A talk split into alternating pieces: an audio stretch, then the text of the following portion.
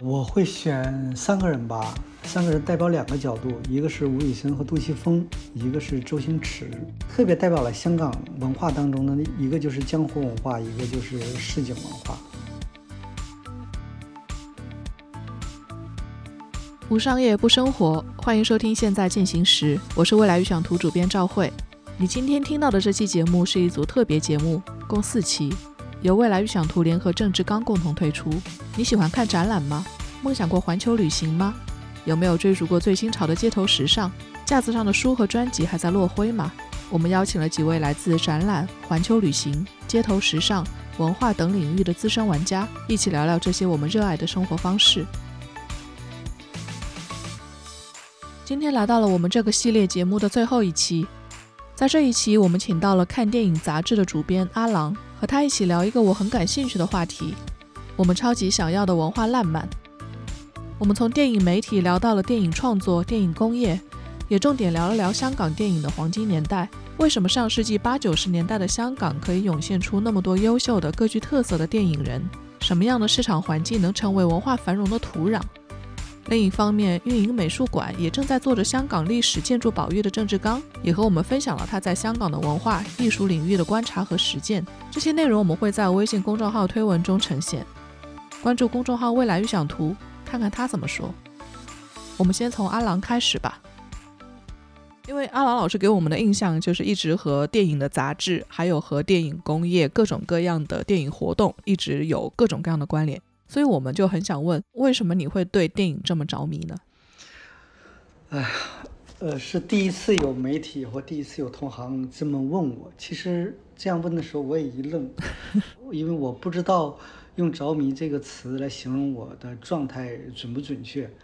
呃，其实我知道啊，我一直从事电影，因为是我是一个无用之人，呃，不善现代社会所需要的那些言辞，也不善于交际。也不具备其他的技能，我除了做媒体或者是喜欢的电影类的媒体，我也做不了什么。呃，其实从某种意义上来讲，电影就是成为我躲避的一个地方。呃，正因为在生活当中或者是在在职业当中有了那么多的短板和弊端，所以那些优秀的电影它就成为我的一个非常重要的支撑。呃，起码我看过之后，我就觉得那些主角的行为就好像是我自己的行为，我相信我可以做到。这样是一种，我不知道是因为怎么用什么来解释的一个行为。因为我认识的一些人，包括同时期的我们同样做的媒体人，他们都去做更有出息的事情了，啊，做了编剧，做了制片人，而我一直是比较失败的，导致了很多很多年前认识的一些朋友，长时间不联系之后，啊，在微信里第一个话就问我：“你还是在做看电影吗？” 不知道怎么回答了。其实这个我还是挺有感触的，因为我我也是做杂志的人。我们做杂志做了有十多年，我平时也很喜欢出去，就已经变成了一个职业病了。我会随手去拿起来身边看到的各种各样的书、杂志，去翻他们的逻辑结构，去看他们怎么去分析一件事情，然后他们报道的角度、方向，然后会去想，如果这个选题落到我手里，我会怎么做？呃，有一种乐趣在里面。其实是的，是的。有的时候甚至看某一个综艺的时候，我都会想，这个综艺的定位是什么？它服务的目标人群是什么？然后它采用了什么样一个方式？主要针对是哪些点？甚至有一些职业病，在看电影的时候，在看电视的时候，我会不自觉的校稿，挑一些 对，跟我们看书的时候一样。我平时也会感觉，哎，这个我们平时看到处，呃，街上的各种传单啊、海报啊，看电视节目啊，我会觉得到处都是选题。嗯，是的，我跟大家说，你选题不是要说开选题会了，前两个小时、前三个小时想出来的，对，而是在上一个选题会结束之后，你一直在这种选题的状态里面去积累出来的一个东西，而且它遍布了你的生活、你的工作、你的路上、你的吃饭时间，所有的一切，你对世界的一个观察、一个感受，对对，其实媒体真的是和很多就是我们说观察这个事情是有很大很大的关联的，就是生活当中处处都是选题，无论我们做哪一行。可能您做电影相关，我们做和商业和生活相关，到处都是选题，就是看大家有没有这种观察的视角啦。嗯，我如果真的是这样去看的话，你觉得现在杂志还好做吗？就是我我自己是觉得没那么好做啦，就是遇到了很多很多的问题。嗯，中间一个比较大的问题是我们自己也在研究读者们可能发生了一些变化，你觉得读者们发生了什么变化吗？呃，我必须坦率的说，看电影确实现在面临着很多的问题，我一直在尽各种所能去去解决。呃，其实从电影杂志的角度来讲，看电影目前是所有的商业化电影杂杂志当中唯一一个商业化的、市场化的一个类型的杂志。其他的电影类的杂志，它都或多或少的有各种各样的国有啊，或者什么什么样一个背景。这其中的艰难，我觉得一说做杂志的人，我觉得一才可能我们可能都会面对的这样一个问题。嗯，是。很长一段时间来，我也在思索，为是不是读者发生了重大的变化？因为周边所有的信息。所有的互联网人，所有的各行各业人都告诉我，这世界发生了变化，说不读文字了，是读图时代了。现在告诉我，读图时代都过去了，是视频时代又来了，大家都不读书了，都不读读文字了，也不买杂志了。甚至有人向我抱怨，搬家的时候、毕业的时候，你看电影杂志，我不舍得扔，可是真的占地方，真的很费钱运输。所有的一切都让我感觉到，我是不是给大家增加了一些麻烦？但是最近两年，我我我觉得。不是读者变化了，是我们变化了。因为我观察到，热爱电影的人一直都在，他们的狂热和我们当初的狂热没有任何的区别。呃，我也承认阅读方式改变了，但是阅读的本质没有改变。大家喜欢阅读的还是那些有思想、承载思想的文字啊，还是承载的那种热爱的文字，这这一切都没有改变。那么，我想这一切如果没有改变，那么只有一个原因，就是我们做的不好了。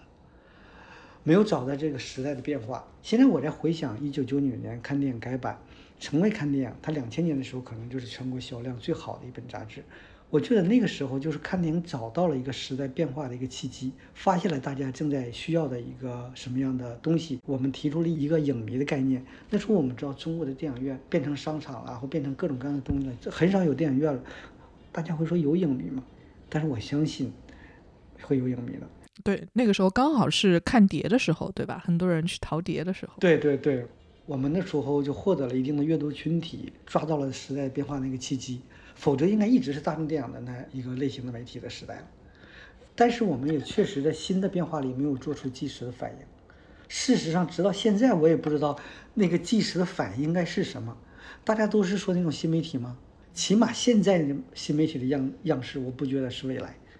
他没有自己的一个。正常的、健康的那种生存的模式、营收的模式，包括它相关的规则没有建立起来。同事会做了几个很好的东西拿过来，告诉我非常适合新媒体传播。可是我就会指出，我说不对呀，你这样说这部电影是不公平的。这么多人这么多努力，他有这样的问题，可是他有那么多好的方面，你为什么不说呢？他们说你如果加了那好的东西，那就不是新媒体了。如果两者之间都要放里边去客观的去评价的话，那就不是新媒体的方式了。我这条这关我是过不过不了的。然后有的时候我会觉得抱歉，对不起我这些同事，因为他们可以做得很好，因为我的原因没有让他们可能获得他们要得到的东西，这也是一个问题。但我相信，呃，各有坚持，各有所得吧。嗯。这个也算是有时候在新闻领域里面的一个客观性标准的问题。嗯，普通人可能没有办法意识到这个标准到底有多重要，他只是看到各种各样观点的堆砌，然后认为和自己观点差不多一致的，这个就是传播学上说的那个选择性注意嘛，嗯，选择性接收。嗯，但是做媒体的人心里面多多少少还是有一些，就是从这个行业里面对这个标准的坚持。那看电影，整个给很多人留下的印象是一本偏严肃分析电影形态的哈。我们自己也会说，这叫可能是严肃观察。那这种分析和观察层面的严肃，你觉得是严肃在哪里呢？我们常常会说，判断一个选题对读者有多大价值，你会觉得这种观察方式对读者有什么样的价值？严肃这个词是很多。啊，同行或者很多读者赋予我的，其实我我一直觉得看电影还是一个，不是一个那么严肃的杂志，因为电影是一个太特别、太特别的行业了，它从诞生起就裹挟着巨大的名利，对电影的观察和解读也往往容易沾染上很个人的或者是很偏狭的视角，所以我对编辑部一直有两个要求，一就是说就电影说电影，第二我要求大家是亲近工业，远离个体。所有这两条，我觉得都是在保持着我们一个独立的第三方的角度。呃，看电影之所以这么穷，也是因为我们保持这样一个角度。因为之前大约在五年前或者六七年前，呃，有几家大的电影公司，那个时候你也知道，电影行业特别有钱、特别好的时候，想投资我们。呃，一大笔钱摆在我面前，可解决我们好多问题，可是我们挣扎了好久，还是拒绝掉了。因为必须要保持一个独立的第三方的态度和角度，否则的话，呃，我不想把这本杂志变成某一个电影公司的内部刊物，那样的话就丧失了我做媒体的一个最大的一个心愿和乐趣了。还有一个问题就是，大多数人看电影吧，娱乐性是第一位的，我们只想在娱乐这个基础上，让大家看到更多的乐趣。我也一直要求同事们，尤其是阅片量特别大、做编辑时间特别长那些同事，写作态度不可以居高临下。我们永远是应该是发现一部好电影，或者是发现了一部电影特别好玩的地方，我们一起分享给读者。我很害怕写文章的时候说你要看懂这部电影应该怎么怎么样，我就我我觉得这种方法太傲慢，太让我有一种生理上的反感了。当然也有一些也有一些业内的人，比如陈凯歌，就曾经问过我。说你们看电影有没有对一个电影就是没有办法办法判断的时候？我说这种情况不但有，而且也不少见。这个时候我告诉大家是尊重你的生理反应。你看到这部电影这个时候你走神了，想玩手机了，或者是看到某一处你睡着了，我觉得那可能是这部电影那个是出现问题了。如果整个过程两个小时、三个小时电影一直很兴奋的从头看到尾，那可能这部电影有更多的可以挖掘的一些乐趣。所以说，我不去分辨电影的技术属性或者是艺术属性，我也不不去区分是商业电影还是艺术电影。我觉得电影就是电影，如果电影可以用其他艺术去概括的话，那电影就不是电影了。嗯，有一个问题，这个呃，其实是董思哲插进来问，你可以看到这个是他 非常非常影迷向的一个提问。他问到哈，你们之前有一本香港做的一个电影杂志叫《香港电影》，然后说附近是杜琪峰的办公室，然后杜琪峰还有一部电影叫《阿郎的故事》，然后 那段时间 有什么让你印象深刻的记忆吗？我帮他把这个问题问出来。呃，那个时间也是特别好玩，因为我们好像就是隔了一条路。就在斜对面，其实那点那是观塘，香港的观塘原来是个工业区，后来呃有很多电影公司或者一些写字楼的一些艺术家啊，到了那工业区之后，把那个工业区厂房租下来或者买下来，做成自己的工作室，呃，做成电影公司比较多，因为那个空间啊举架比较适合嘛，呃，不只是杜琪峰的办公室，附近呢还有刘伟强的办公室，还有刘德华的办公室都有。因为我们和杜琪峰的办公室距离比较近，特别好玩。我自己也碰到过，我的同事也说到过，说每当我们同事下班的时候，有时候加加点班，加到七点，加到八点，加到九点下班的时候，你会看到，呃，沉寂了一天的杜琪峰办公室的门口，呃，他已经灯火辉煌，打上灯了，大家摆好机器，开始拍电影了。他们是晚上出来拍电影，白天白天休息，而且杜琪峰拍的电影永远是在那条街上。就我们门口那条街上，他他几乎不出那条街。当初的 PTU 啊，后来的什么文雀都是在那条街上拍的。所以说那段时间，我们的同事下班的时候就看到，经常看到他呀，看到任达华在拍，有时候也看到任达华骑自行车怎么怎么样。后来我们知道那是拍的电影《文雀》啊。后来我同事就说，为什么杜琪峰这个《文雀》拍了好几年，他一直在拍，没事就拍。后来我们知道。文雀是他也是一个没有剧本，但是事前没有想的那么完整的一个片子，他永远是在创作的过程当中发生很多新的想法之后重新调整、重新拍，所以说那段时间好像他永远在拍一部叫《文雀》的电影，永远是我们下班之后他打上灯在拍，特别有意思。但是，呃，我觉得只有王家卫或者杜琪峰等少数几个人有这样的权利，因为毕竟电影是一个。呃，很集体作业化的一个一个艺术创作，它需要很大的资金的投入，你设备的租赁啊，场地的租赁啊，各个方面。但是也好在有这样一些导演，他们具备了这样的一个创作经历，给我们呈现出一些不一样的，不是完全的工业化的一些东西，觉得特别好，也特别幸运的一件事情。是的。你看，我们刚刚聊了一堆是和杂志有关的事情，就是很可能大家一开始会看，为什么这样的一个谈文化浪漫的呃题目，下面我们要花那么长的时间去讲杂志？其实呢，呃，我是有一个感触，就是在所谓的文化烂漫期，杂志总是有非常有趣的繁荣性的发展。嗯，我们无论是看到中国在早期的时候，还是日本当时大正年代，呃，我自己很喜欢的一个嗯日本的画家叫竹久梦二，他就是在大正年代，就是当时这些画家也好，或者是艺术家也好，他们能够去在整个文艺界或者是在社会上崭露头角的原因，就是因为他们在媒体、在杂志上获得了更好的表现机会。那同样，我们是报道商业、报道生活，那呃，阿郎是报道电影。那同样，我们就是各种各样的表现形态落到媒体上，其实就是一个很有趣的一个放大的方式。所以说，我们现在可以再去往前把话题推回到我们自己观察的对象，比如说阿郎，你在看和电影有关的事情的时候，嗯，如果从个人的角度上去谈，你会有看不下去的电影吗？哎呀，看不下去的电影太多了。你永远要相信，有些电影烂的你超出你的想象。因为我我发现他们在创作烂这方面的那个才华真是无穷无尽，你不可以用已知的边框去圈定他们。但是我没有不喜欢那种电影，呃，我相信很多电影拍得很烂，嗯，但是创作者在拍摄的初衷都不是这个目的，他们也想拍出好电影。只是他们美好的愿望和他们孱弱的能力之间存在了他们没有预料到的一个鸿沟而已。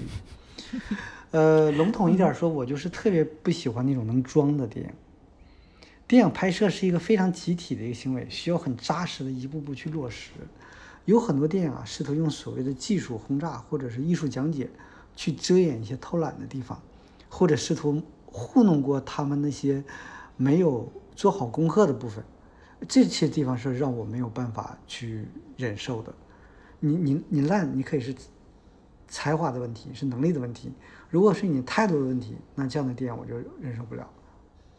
你会从电影这样的一个角度，会看到和文化之间有什么样的关联吗？就是如果它是一个观察文化的切口的话，呃，首先我觉得电影它有很强的一个文化的一个属性，有很强的艺术的一个属性。它不是一个单独的漂浮的一个悬空的一个物质，它一定是在整个社会的各种各样综合的元素之下生长出来的一个东西。它反映了我们的社会、我们的心理、我们的呃财富观、我们的物质观、我们的文化观。其实我在从电影的角度里边，我看到了文化上的一种一致性，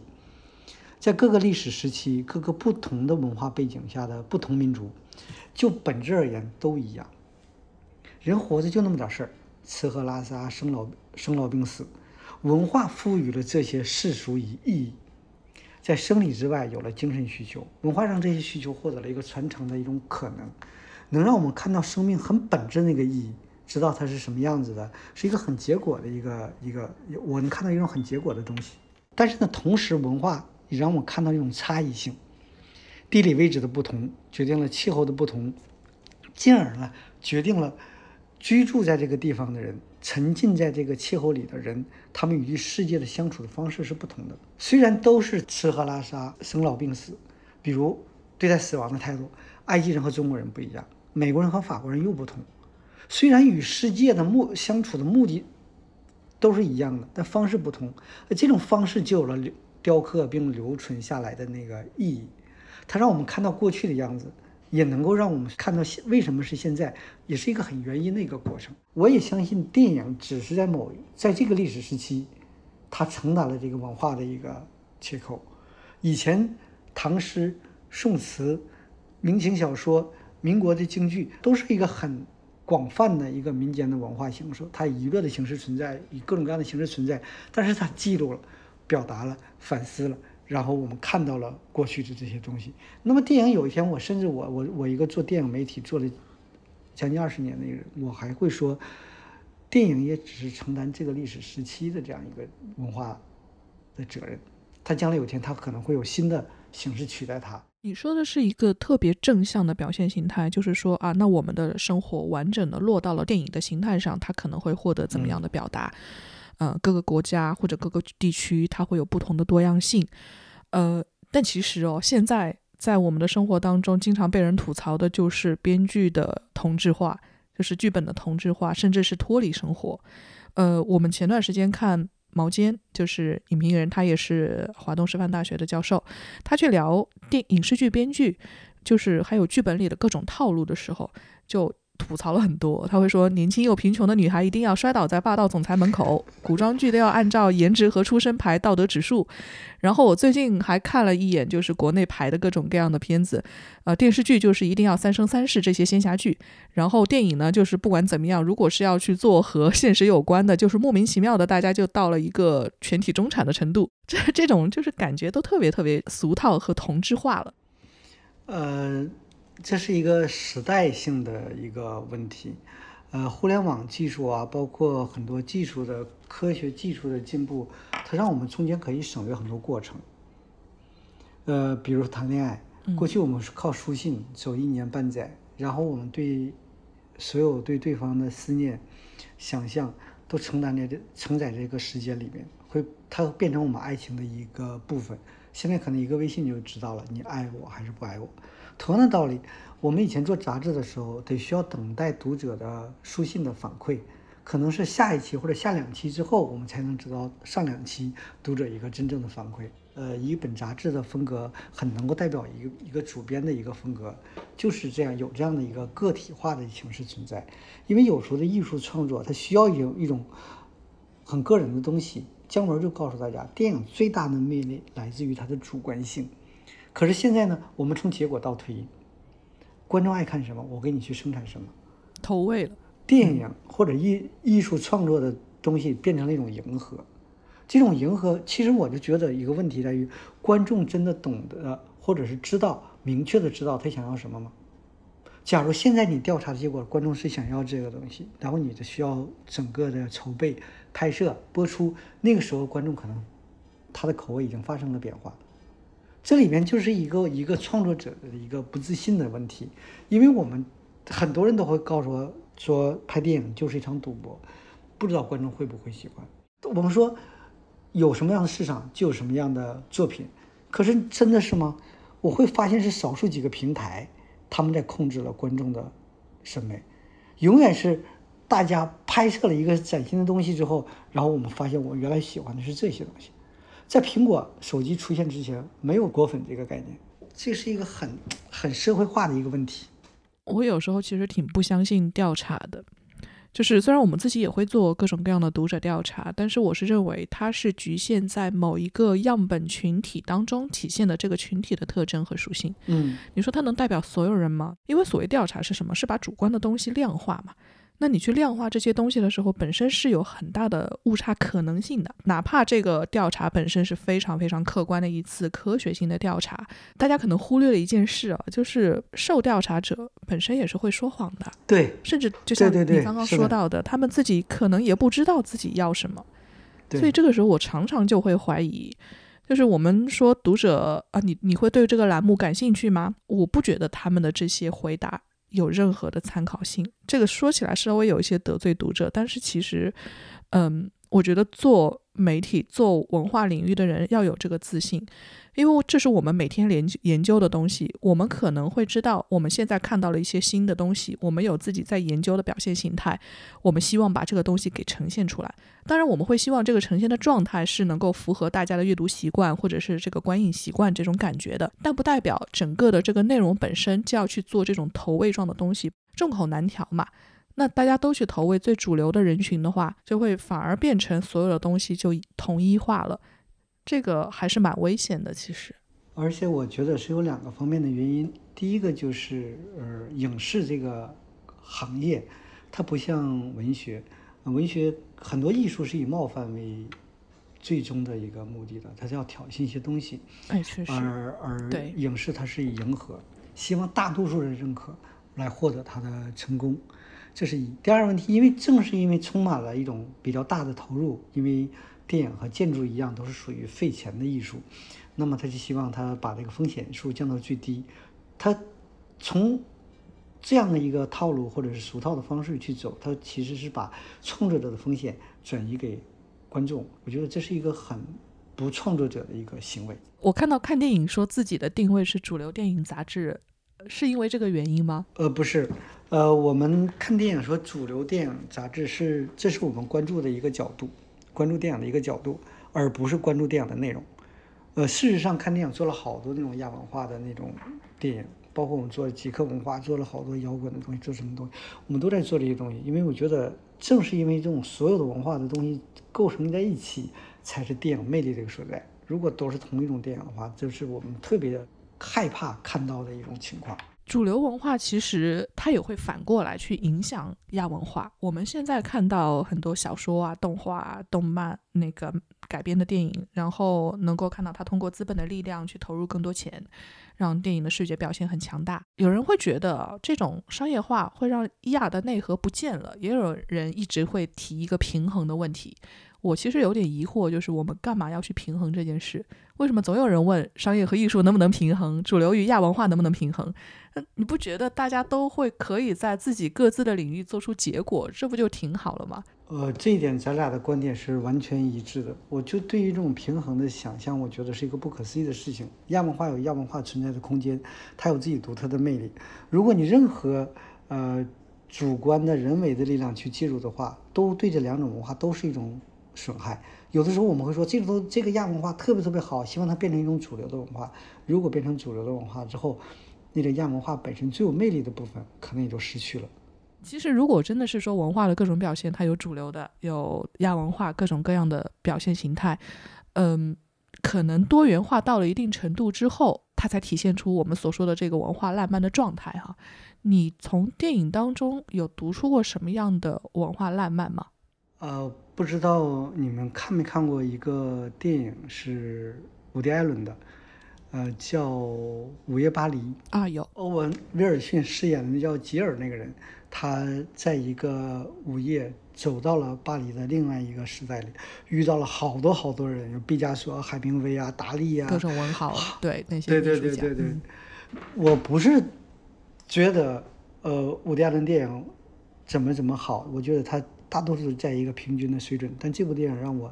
非常的难忘，它让我看到了左岸时期的那些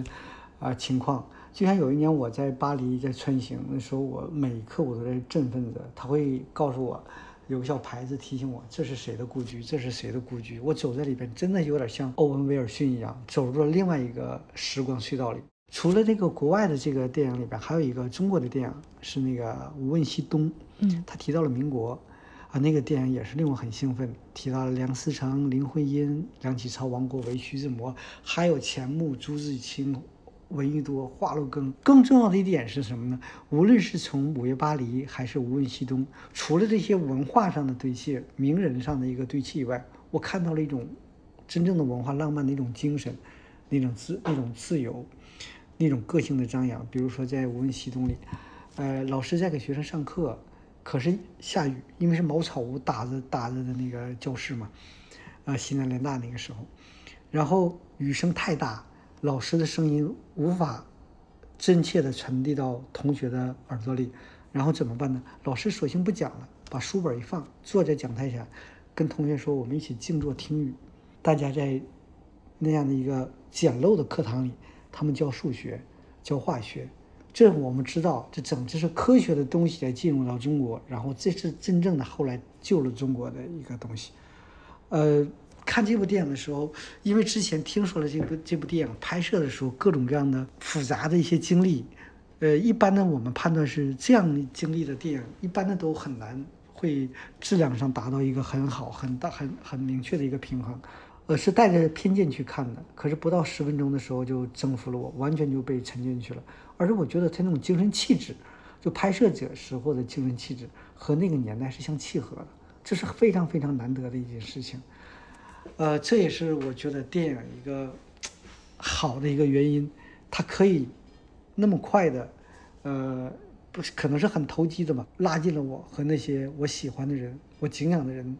我敬仰的时代的一个距离，让我在这两个小时的时间里可以和他们相处，看到他们。在书本之外，在流传的这些诗篇和著作之外，他们更加真切的东西。像这种是属于，嗯，在一个时期，它同时爆发出了非常多的文化界有影响力的人，然后让大家反过来意识到啊，这个时期它是一个文化繁荣期。有些导演他们可能是去表现集中的表现这个时期，所以在这个时空里面，同时会出现很多很多人。这些人是我们看起来就是如雷贯耳的这些名字。还有一些表现形态，它很可能是表现在零散的人。它可能是在民国时期，可能是在之前，呃，巴黎左岸时期。正因为这个时期本身它有太大的文化影响力了，所以说是不是也有可能导演们在做拍电影的时候，他们更多的容易把镜头去对准这个时期的更多人和事？呃，你会发现不同的导演拍摄同一时期的电影，他会有不同的关注点。当然，这时候有的时候根据当时的票房、设市场，包括投资人，包括各种各样的元素。但是有的时候你。不可以否认，它传递着创作者本人对那个时代的一个想象。呃，还是说到民国吧。一九九零年，严浩拍过一个电影，是唯一一个林青霞和张曼玉一起主演的电影，叫《滚滚红尘》。他就讲的是一个，也讲的民国，但是有还是以个人感情、男女之间的感情为主，但是包含了那么大的一个时代的背景，个人感情和时代背景形成了一个奇妙的共振。然后影片里我记得很清楚，有一句话说：“幸亏没有死掉，要不就看不见祖国的大好形势了。”同样道理，在一九八四年，许鞍华拍了一个《倾城之恋》，呃，他就讲的是一个完全是一个感情的一个状态，他弱化了时代的背景。嗯，二零零七年的时候，一个陈一力导演、吴宇森监制了一个电影叫《天堂口》，他就带了香港电影很明确的那种东西，他把民国更多的是做一个江湖。把个人的兄弟间的义气以及义气的崩塌作为一个主要的描述点。同样的，还有另外一个叫一九九四年黄蜀芹拍一个《画魂》，他讲的是那个潘玉良的故事。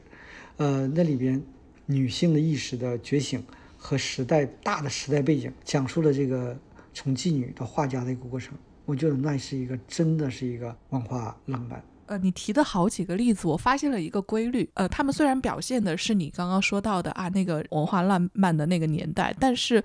呃，表现的人，他们很多是在一九八零、一九九零年代的，有没有发现？就是他们的这个作品是在那个时候出来的，可能是香港的导演他们做的这些事情，这这是不是反向的去说，电影本身在一九九零年代，他们本身出现了一个在香港的繁荣期？真的是很有意思哈，他们表现的对象是在民国时代，但是他们自己繁荣起来是在一九九零年代，在两个不同的地域。啊，这个不只是这个两个地域，其实是三个地域。如果我们说有中国的台湾、中国的香港，还有我们的内地，那段时间其实是共性的。因为我有的时候我会看说有有有法国新浪潮，意大利有新现实主义，包括日本也有新浪潮，还有甚至我们大家提说香港也有新浪潮。我就觉得，难道整个华语的状态里面就没有一个这样的一个新浪潮了吗？其实我发现，呃，不是，呃，只是有没有这样的一个命名而已。比如在中国的第五代的时候，张艺谋、陈凯歌他们那个一为标志的一个一个时代的时候，比如说是一九一九八八年，好像是应该是一九八八年，红高粱第一次在柏林电影节获奖，是标志着中国的第五代走向世界，这是一个开始。可是大家要注意啊，那那段时间里，比如说一九九三年的时候，《霸王别姬》是在戛纳获奖了；一九九七年的《春光乍泄》也在戛纳获奖了，或者是应该是最佳导演奖，王家卫。呃，然后一九八九年的侯孝贤的《悲情城市》在威尼斯获奖，在张艺谋的《活着》获奖的同一年，就是那戛纳电影节提名里边，还有杨德昌的那个那个《独立时代》。其实那个时候，整个华语地区的那个。这个这个，如果说我们说电影有文化浪漫的话，我觉得就是上个世纪的八九十年代，它在三个地区同时都会形成这样一个崭新的电影语言，一个非常勇敢的、锐利的一个探索，而且在国际电影节获奖。这种在国际电影节获奖，其实我们看到的是奖项，更多的是一种文化输出的表达。这种文化里面，这时候全世界都在注重整个华语地区的一种文化，他们看这个地区的人所思所想。他们生活、他们对世界的一些理解和看法，这个时候是非常了不得的状态。呃，如果我觉得电影有文化浪漫时期，那就是那个时代。呃，而且是整个大华语的时代，中国有新浪潮的话，就应该是那个时代。真的就是你刚刚说到文化输出这个，我感触特别深。我就记得一个例子嘛，就是在韩剧《宫宴》里面有一个呃，请回答一九八八，里面会放上当时有年代感的张国荣、王祖贤，然后我们会看到很多好莱坞的电影里面还会去致敬香港的功夫片。日本当然也有了动漫游戏嘛，这一块也一直在影响很多人的创作表现。哎，但是很很奇怪哈，就是。日本的动漫游戏到现在都还是一个长久的这种文化输出的力量。那香港可能会有这种影响，台湾会有，然后中国内地也会有。我们说一九八零九零年代是非常繁荣和烂漫的时期，怎么我印象里面到新世纪之后就就沉下来一段了呢？我觉得这里边有个原因，呃，是物质一定是先极大的发达。发达之后才会有文化上的一个发达，然后呢，你这个地区的一个生活方式、一些热爱的一些东西，成为全世界人想要一起完成的一种生活方式的时候，它就容易形成一种文化潮流的一个呃借鉴和追索。嗯，呃，日本动漫真的是一个比较大的一个一个影响，像那昆汀·塔伦蒂诺，他拍那个《杀死比尔》的时候，乌玛·瑟曼和刘玉玲饰演的那个两个人之间那种血液的。搏斗就充满了日式美学的东西，包括沃卓斯基他拍《黑客帝国》的时候，他就明确的说受到了日本动画、中国、呃香港的动作电影的一些影响。诺兰导演的《盗梦空间》到现在也被认为是抄袭了金敏的《红辣椒》，尤其是那个城市叠折叠那个镜头。呃，达伦的《黑天鹅》更是被认为抄袭了魏麻的《布》。呃，包括那个好莱坞这么强大一个工业的体系，他拍了《七龙珠》《攻壳机动队》《死亡笔记》，《虫梦》也拍了，拍了是那个《阿丽塔：战斗天使》，这是一个非常重要的一个文化的一个一个现象。在中国香港时其实也有，就是那个香港的动作片。我记得我当年采访一个新浪潮的一个导演，他就说过，他说他特别喜欢中国的动作电影，因为。他能够从一个人的动作上，能够判断出这个人的性格以及未来的命运。坏人使用的招数都是阴险毒辣的，好人使用的招数一定是一个光明正大的一个情况。尤其是以沃卓斯基兄弟两个的《黑客帝国》为例，因为他请到了袁和平，他把整个动作引到了一个好莱坞。他那个不仅仅是一个动作上、视觉上的好看，他那种禅意啊、那种佛家的思想啊，变成一种哲学。它变成了一个它的主题，一个很重要的一个表达部分。其实我们看到了这个情况，那个时间很多人都到好莱坞去做动作指导。那个时候，都全世界最发达的电影工业对中国香港的动作的指导的需求是极其渴求的。后来你会发现。他们很容易被替代了。中国的动作和日本的动漫不一样，它的可替代性程度特别高。现在他们自己很多那个好莱坞自己的动作指导也可以自己做了，就不会请香港的香港的那个那个动作指导了。但是要注意啊，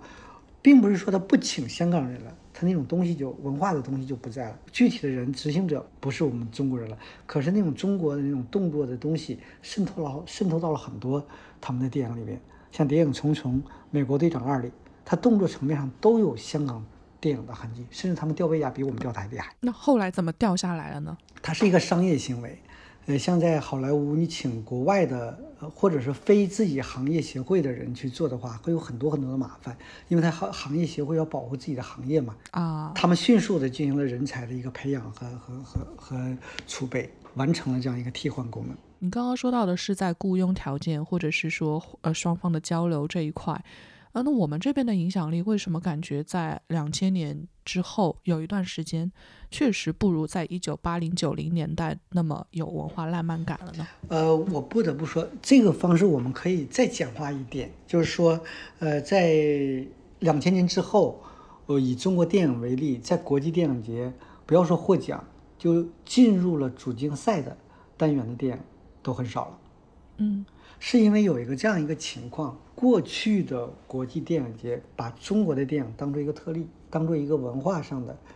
器官，通过文化上的器官去窥视你这个地区的独特的政治啊、经济啊、社会的各种各样的生态。真正的电影技术、电影语言、电影艺术的方面的考量，它是有另外一个延缓的一个有台阶的。那么它给中国是降了几个台阶的。现在中国的经济实力上去了，那你文化的方大众的表达方面也要有有有一个很国际化的一个表达的时候，这时候它就会放到一个共同的一个轨道上来。这时候你会什么拼就会拼很多，而且我也不毫不讳言，我们整个大华语地区的电影进入两千年之后出现了一个很大的一个转折。呃，香港电影的没落，我们这是我们的所有人有目共睹的一个情况。但还有一个问题就是，大力的以市场为导向的这个电影出现之后，我们的原创的东西，真正属于我们文化表达的东西变得少了。从电影创作的角度来讲，我们更多的是在模仿，商业片在模仿好莱坞，艺术片在模仿欧洲。呃，有些电影我们关掉了一切东西，你看一会儿就能知道这是日本电影，看了一会儿就知道这是呃韩国电影，这是。欧洲电影，我们的电影可能是除了扮演者以外，就是那种文化的属性东西太少，导致了在整个这个电影的这样的一个工业的秩序里面去，你的不可替代性就没有那么多了。它有点像城市，城市的那种就是大量复制，还有就是高楼都会采用相对类似的方式去表现，应该是一个道理。有点像，有点像。我觉得吧，这是属于一个什么情况呢？呃，不要悲观。这是所有一个地区国家的电影在正式在真正的崛起之前都必经的一个过程，他一定有一个模仿，他建立自己的培养自己的工业人才，建立自己的工业秩序，然后在这所有的东西之外，他才会建立自己一个独特的表达。现在我觉得中国电影就已经出现了一些不同，这种不同就指的是，呃，过去可能靠一些宣传手段，靠几个大导演，靠几个大明星就可以把观众忽悠到电影院里，实现了观看，那么赢得了这些票房。这些证明是有效的。现在是只要你电影质量好，大家总会通过各种渠道去发现它，然后实现它的一个价值。我觉得把电影的质量当做评判电影的一个标准，而不是那些商业，不是那些噱头，不是那些宣宣传手段，这是一个重要的一个改变。还有一个什么情况呢？当年，呃，《亡命天涯》引入中国之后，我们中国出现了一个概念叫大片。这大片是指什么呢？大演员、大导演、大场面、大爆炸，所有东西都大的，大投入、大大产出，呃，包括后来英雄聚集了那么多人，梁朝伟、张曼玉、刘德那个李连杰、章子怡等等等。从某种意义上来讲，是一个视觉，是一个视觉上的一个刺激，视觉上的一个奇观。我们惊叹于大荧幕可以提供我们这些东西，但是一定要经过一段时间之后，大家从视觉奇观当中抽离出来，除了视觉之外，我们更加追求一种心灵上的一种共振。这时候，独属于我们这样的一个表达，能够和观众产生更加深刻的影响的心灵上的影响的电影，它就会出现。这时候，可能我们中国电影的价值就会显得越来越重要了。你刚刚提到了一点，说到了电影节，现在电影节还是我们去评价电影非常重要的一个指标吗？电影节，它是一种方式。呃，比如说戛纳电影节获奖的电影，我们一定去看，因为它起码在某一个层面。保证了它的质量，可是如果所有的全世界所有电影都是戛纳电影节那种类型的电影，那么我觉得这个电影工业或者电影本身就不好玩了。你会发现，为什么世界上著名的电影节，戛纳、柏林、威尼斯，它都出在欧洲？对，为什么呢？其实他们这些所有的电影节，它之前最最早的一个电影节是威尼斯电影节。它是墨墨索里尼建议下去做的，它是一个很政治的一个行为。戛纳电影节是为了对抗威尼斯电影节，然后才成立的这个戛纳戛纳电影节。但是有一个问题啊，特别好玩，就是说你会发现，无论是戛纳电影节评选的获奖电影，还是威尼斯电影节评选的电影，它都代表了本国人对电影的一种理解。它是有有一个尺度在的。比如我戛纳电影节选择那些获奖影片，一定是法国人的。电影观下边认为的好电影，而不是美国人，也不是其他的，比如说日本人，他在倡导了一种自己的文化。因为电影的诞生地是在法国，它中间发生了一次迁徙，因为我们很多艺术家们，像达利这帮大大神们，他们试图把电影去掉它的故事性，更强调它的一些形式感和绘画呀和那什么东西变得有些雷雷雷雷同的时候，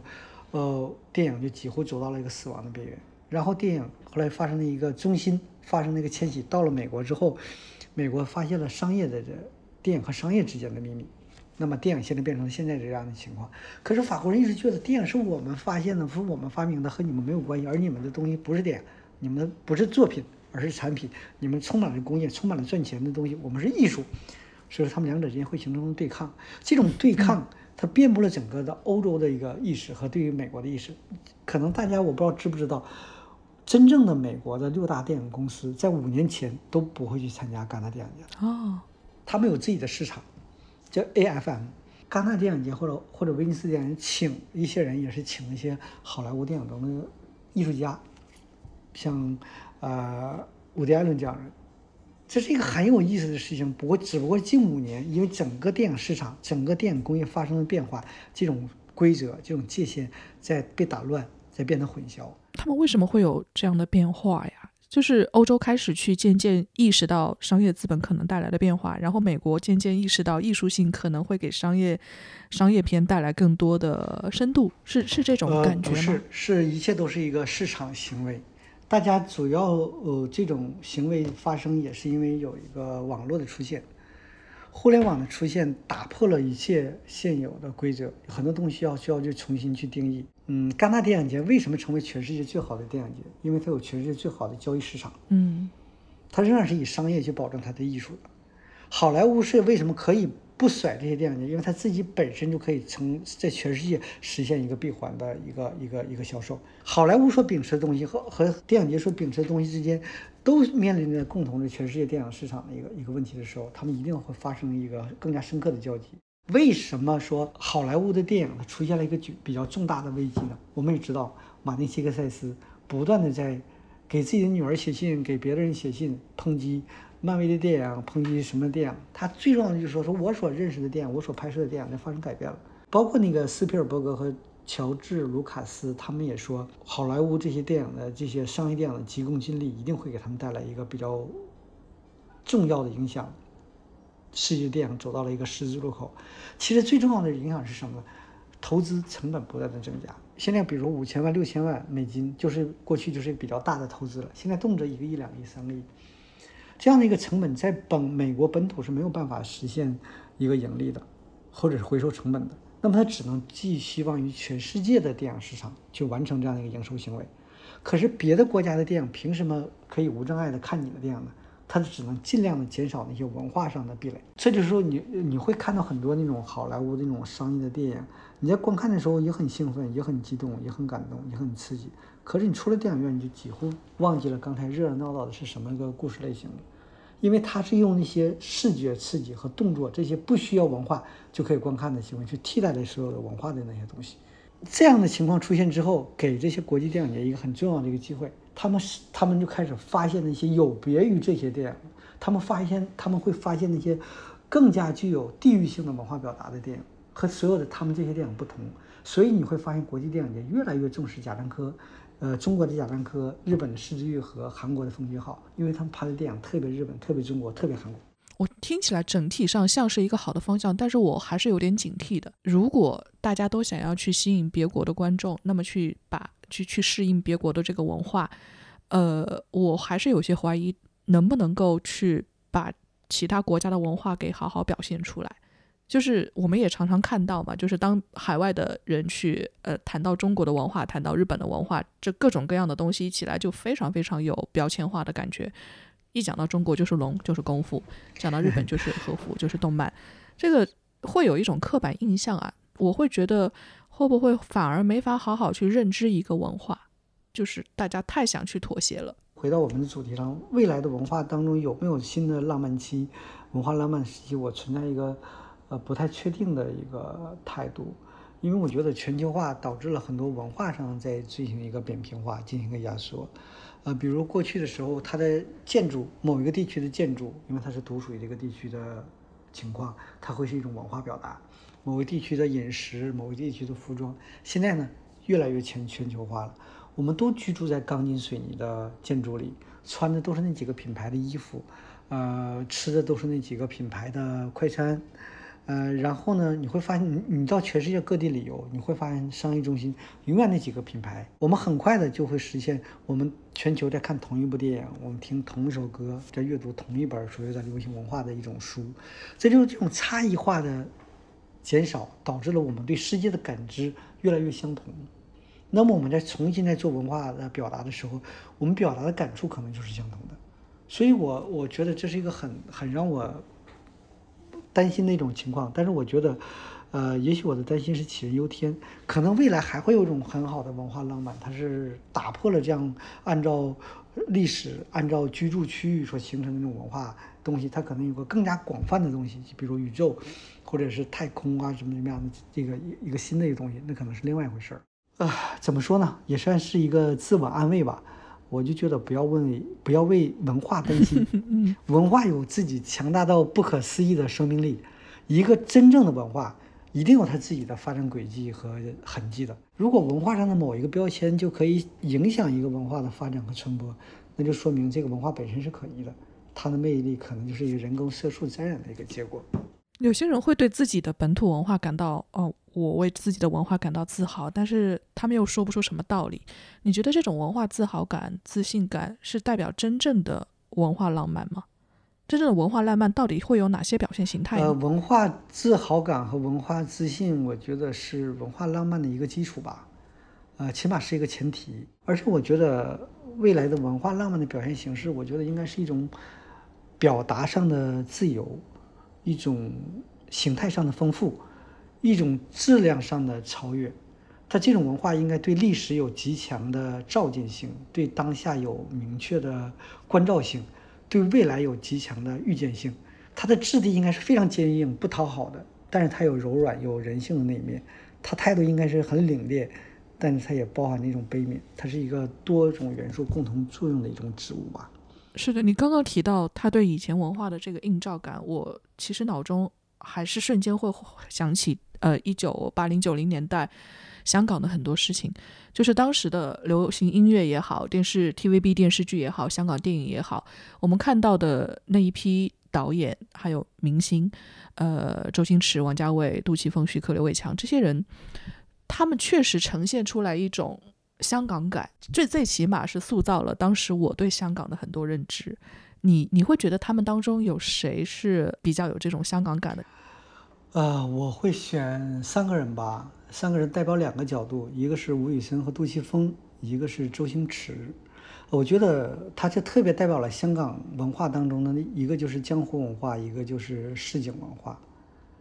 呃，因为香港有自己一个。特定在中国整个大历史当中，香港有自己的独特的一个特定的历史时间，有一个特定的一个地理位置，嗯，它有一个孤岛时期，也有一个一个一个一个文化漂泊的这样一个经历在里边。所以说，呃，你会发现，呃，香港的文化当中，它包含着两部分，一个是江湖文化，这种江湖文化，我觉得是香港一个自我麻醉。因为独特的历史遭遇，香港文化里藏绕着那个非常、非常复杂的那种孤岛心态，以及由此而引发的那种更为市井的魂不利，这两种心态，它就是这种这种同一种力量激发出这两种向上和向下两种力量。我觉得江湖文化它是一种，嗯，童话的一种现实一个反应。他们信任一个头磕在地上的誓言，但是甚于官府张贴在墙上的公文。所以在香港。现代化的森林上，它本质上生产的是一种抱团取暖的那种江湖文化，是一种民间很民间的一种力量。这是一种精这种东西吧，就充满一种反抗精神，呃，是民间的一种私私下的抱团反抗。在在里边，你看吴宇森的小马哥，包括杜琪峰的那个很多作作品里人都是这样的一个情况。还有一种就是周星驰，周星驰他就是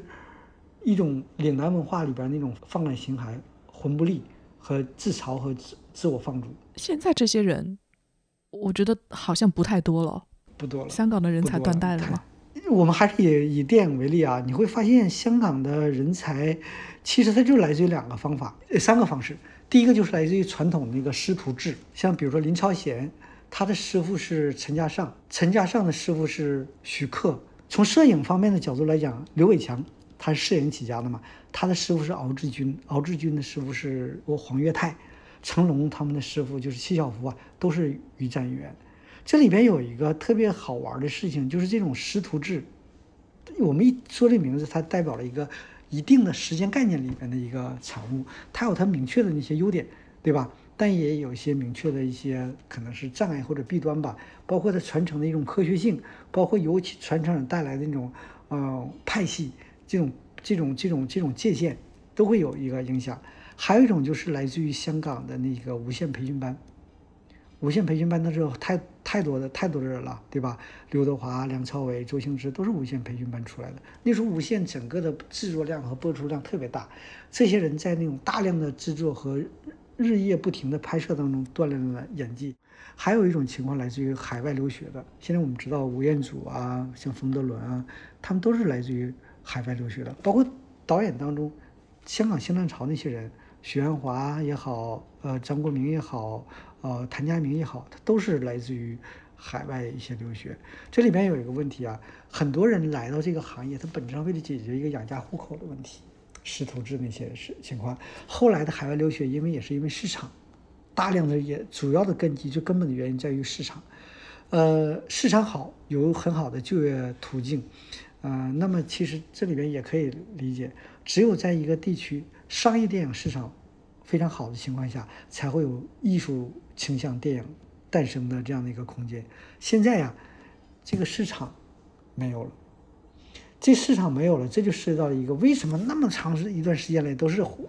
黄金期的香港电影，它没有了这么快就消亡了这样的一个市场呢，是因为香港电影只有商业机制，没有工业机制。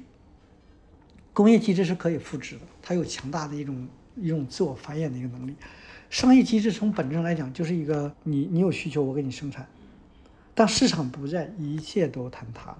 我没有明白的是，为什么说现在他们的商业市场没有了呢？现在全球化了，然后内地市场也打开了，他们应该有更好的市场才对啊。过去的时候，他们很多香港电影它属于定向生产，比如越南需要市场，东南亚需要什么样的，他老板拎着钱过来，要生产什么样的，我要谁演。但是你要说有，尤其有一个什么内地市场开放，全球市场开放之后，需要一个很主流的一个一个商业电影表达的时候，整个商香港电商那个电影的工业机制没有跟上，都在说进阶过火、进阶癫狂是。香港电影的一个很重要的特征，其实当初，呃，大卫·波德威尔说这话的时候是充满了一种讽刺性的。香港电影很多的情况下，在在整个电影市场都很难放到一个主流的放映的环境里面去，他们更多的是一个边缘的一个一个状态。比如说，在吴宇森拍《赤壁》的时候，那个赤壁之战最后的时候是让两军的将领见面了，然后用剑比着。指着对方要进行一场决斗，这不是，这是一个香港人理解的赤壁之战。可是真正的赤壁之战，我们知道那么多百万大军之间的鏖战，两个将领不会出现那种见面的情况。那种见面的情况是江湖，是黑社会的一种做法。其实你要知道，很多当初一些市场拎着钱指定的一些拍摄，也是需要香港电影那些东西，那些轨迹呀，那些戏谑啊，那些鬼马呀。我还是以法国电影为例，法国。也没有自己的工业，它的工业体系也很差，一年生产那几个电影也不也不行。可是它整个它都有独特的，一直以来秉承着它自己的法国人的那种那种文化表达。它可能在工业上没有什么样的一个力量，可是整个这个电影的学术上，在它电影的一个美学上，它是有一个非常非常重要的一个位置的。可是我们香港的东西呢，它失去了它的市场。又失去了它的文化上的东西。我以前会听说有人去说香港是文化沙漠的时候，我会给他做一个判断，我会想啊，这些人为什么会觉得香港是文化沙漠？它的指标是什么？那现在我可能会对这个说法稍微有些动摇，因为按照你刚刚的这样的一个分析思路，香港真的是曾经有过它非常灿烂的那一段，在呃这种不同的电影工业也好，文学领域也好，这种表现的时期。嗯，你你会怎么去去判断这句这种话呢？这种评价，香港是文化沙漠，或者是说大家说某个地方是文化沙漠的时候，你会怎么去拆解这个指标？在我理解来讲，文化沙漠是指的是，呃，在本地区最茂盛的文化有外来的嫌疑，并且也缺少能够令其持续发展的原动力。香港的文化当中，我们可以看到有明显的中外两种文化交汇的痕迹。当然了，这是一个很明显的历史问题。在相当长的时间内，这两股力量没有被时间氧化，生成一个新的文化表达，仍然是两股力量并行的一种，两股力量是并行的。我一直觉得文化应该回到人的本体上来，是人与自然相处的方式和原理，进而成为某一定区域内的族群。对人与人关系的态度，对世界的理解。当一种文化缺少地域性，历史性、独特性，以及缺少推动这种独特性随着时间而演变的动力时，我们会说的是文化沙漠。可是另一方面，我又在说，我们现在的很多媒体人，我们现在的很多电影人，他们深刻的受到了当初香港电影、香港文化、香港的音乐的影响，它构成了一个很重要的一个部分。我觉得在那段时间里和这段时间里，它有不同的一种表达。所以说。你只说一个文化沙漠，我对他是表示一个很深切的一个怀疑的。他那时候就那种生态，但就是那种最好的一种表达。而且我也为当初这两种文化一直在坚持着，没有汇成一个新的表达，我还觉得很感动。这能证明出香港一部分文化人，或者是大部分文化人，他们对很多东西的一种坚持。